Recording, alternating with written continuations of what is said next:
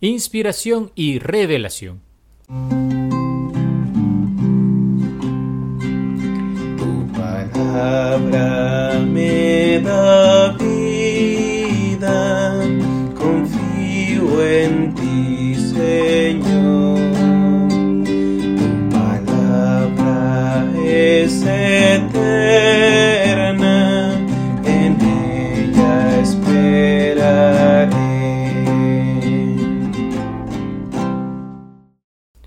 Hola queridos hermanos, continuamos con nuestra profundización acerca de la Sagrada Escritura. Siempre lo hacemos siguiendo este curso de Biblia diseñado por el Padre Antonio Rivero.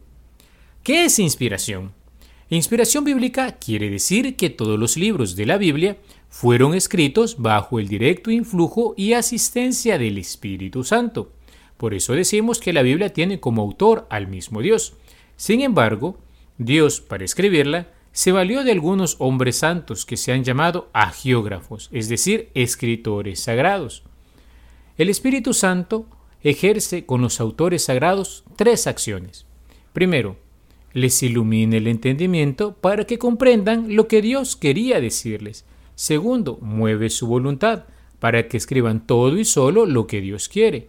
Tercero, les cuida para que no se equivoquen en nada de lo concerniente a la salvación. Este hecho de la inspiración nos lleva a hacer unas reflexiones importantes que hay que tener en cuenta a la hora de comprender el mensaje bíblico. 1. Dios habla en la Biblia por medio de los hombres con un lenguaje humano. Así nos lo dice el Concilio Vaticano II. Dios habla en la Sagrada Escritura por medio del hombre y en lenguaje humano. Solo la palabra humana puede dar cuerpo y forma a la palabra divina. La mediación es un requisito absolutamente necesario para que la palabra de Dios llegue a oídos humanos e influya eficazmente en su vida, con eficacia salvífica. ¿Qué es lo que hace posible esta mediación de la revelación divina? La presencia activa y dinámica del Espíritu de Dios en los mediadores. Esta misma fuerza divina actúa sobre los oyentes o los lectores, de modo que la palabra humana al entrar en los oídos y en el corazón de los hombres, sufre bajo el Espíritu Santo el desnudamiento del lenguaje humano y llega a la intimidad del alma como palabra de Dios.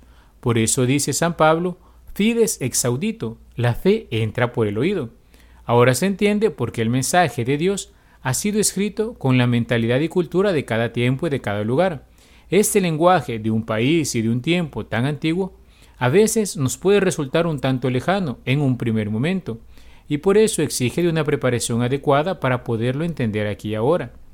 Por esto la Iglesia invita a los cristianos a desconfiar de una interpretación individualista de la Sagrada Escritura y siempre a acogerse a la interpretación que a través del magisterio ella va transmitiendo para que pueda realmente discernir la palabra de Dios que ahí se manifiesta. Segundo, la mayor parte de los autores que escribieron el Antiguo Testamento son desconocidos, cosa muy comprensible dado que antiguamente, especialmente entre los pueblos orientales, no tenían el sentido de propiedad que tenemos nosotros hoy. Nosotros componemos una poesía o un libro y lo primero que aparece es el autor. En cambio, los antiguos no. Los escritos, más que el individuo, pertenecían a la comunidad y no ponían por lo general su firma. Algunas consecuencias de la inspiración. 1. La primera es la revelación, es decir, que Dios se abre, se revela, se manifiesta a cuantos abren la Biblia y la leen con fe. 2. La unidad de toda la Sagrada Escritura, aunque haya sido escrita en un largo tiempo y por diversos autores sagrados, es producto de la sabiduría de Dios, un solo autor que quiere revelar al hombre un mensaje central, el misterio de Dios preparado en el pueblo de Israel y manifestado en Cristo Jesús. 3. La sacramentalidad de la Biblia, es decir, la Biblia es un signo visible de Dios y ofrece la oportunidad de encontrarnos con Dios en Cristo. Cuarto, la inerrancia de la Biblia, es decir, la ausencia de todo error. Esta conlleva a dos verdades. Uno, que siendo toda la Biblia inspirada por Dios, toda su doctrina es palabra de Dios, y en ella no puede haber error o falsedad en lo concerniente a la salvación. que entre la Biblia y las ciencias naturales, dos, no puede haber oposición, porque tienen al mismo Dios como autor y creador. No olvidemos que la Biblia no es un libro donde se pueda buscar datos de historia o geografía o datos científicos del origen del universo. Al autor sagrado no le interesa tanto la verdad histórica o geográfica, sino sobre todo la enseñanza religiosa sobre el sentido de la vida humana en relación con Dios, a fin de que el hombre llegue a la salvación. Estos son algunos principios fundantes de la verdad bíblica. 1. El objeto formal de la verdad bíblica es la salvación del hombre, y no tanto el hecho histórico. 2. Para acceder a la verdad bíblica es indispensable el conocimiento y el buen uso de lo que llamamos géneros literarios. 3. La verdad bíblica es históricamente progresiva y tiene su culminación y plenitud en Jesucristo, camino, verdad y vida. Dios desvela su designio, su doctrina, como lo hace un padre con su hijo, poco a poco. Dios sigue una pedagogía, decimos en este sentido. Así, cada siglo nos da una nueva luz que se proyecta sobre las verdades escondidas desde toda la eternidad.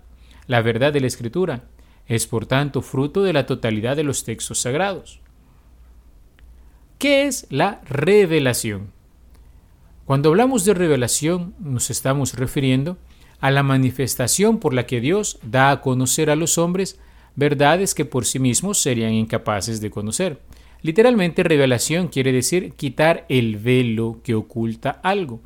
Entre estas verdades está la verdad profunda de la creación, de la Santísima Trinidad, las relaciones entre Dios y el hombre a través de la gracia que nos capacita para hablar con Dios y entrar en diálogo amoroso con Él. Dios como Padre lleno de misericordia, el destino del hombre a unirse a Dios en el cielo, oír lo que llamamos en la fe las postrimerías o novísimos, es decir, las realidades últimas. Dios se ha revelado, ha hablado para que le conozcamos, y el único motivo ha sido el amor. Sí, Dios nos ama y por eso quiere comunicársenos, quiere revelársenos. Si la revelación es la manifestación de Dios mismo y de su amor, nosotros los hombres no podemos quedar indiferentes.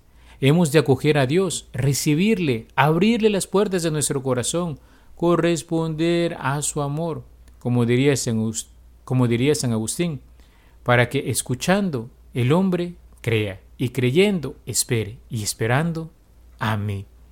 Solo conociendo y creyendo en la Sagrada Escritura como revelación divina, tendrá nuestra lectura de la Biblia un verdadero sentido, y sólo así podemos escuchar con fe el mensaje que hoy Dios nos quiere decir a cada uno de nosotros de la mano de nuestra Madre la Iglesia. Esto es muy importante, queridos hermanos. Cuando esa manifestación de Dios se pone por escrito, tenemos la inspiración. En resumen, inspiración es la acción divina sobre la mente y la voluntad de unos hombres para que fijen en los libros esa revelación de Dios, transmitida en un inicio de boca en boca. Por eso, el Concilio Vaticano II nos enseña que la revelación que la Sagrada Escritura contiene y ofrece ha sido puesta por escrito bajo la acción del Espíritu Santo. La Santa Madre Iglesia, fiel a la fe de los apóstoles, reconoce que todos los libros del Antiguo y del Nuevo Testamento, con todas sus partes, son sagrados y canónicos, en cuanto que escritos por inspiración del Espíritu Santo, tienen a Dios como autor y como tales han sido confiados a la Iglesia. De Iberbum 11. La revelación tiene su plenitud en Jesucristo, dirá algún autor. En Jesucristo Dios nos lo ha dicho todo. Y qué hermoso, hermanos. Así vamos concluyendo este episodio de este día. En Cristo Dios nos lo ha hablado todo. En Él llegó a plenitud ese plan de amor que Dios ha tenido para cada uno de nosotros. En Él se llevó a cabo la salvación de la humanidad por su pasión, muerte y resurrección. Él nos ha comunicado al Padre y nos ha dado una nueva vida. Así pues, queridos hermanos, pidámosle al Señor la gracia de siempre estar dispuestos a acoger su palabra, a descubrir su voz que nos habla, a descubrir la verdad que nos quiere manifestar para salvación y vida de nuestras almas. Alabado sea Jesucristo, por siempre sea alabado. Tu palabra me da vida, confío en ti, Señor. Tu palabra es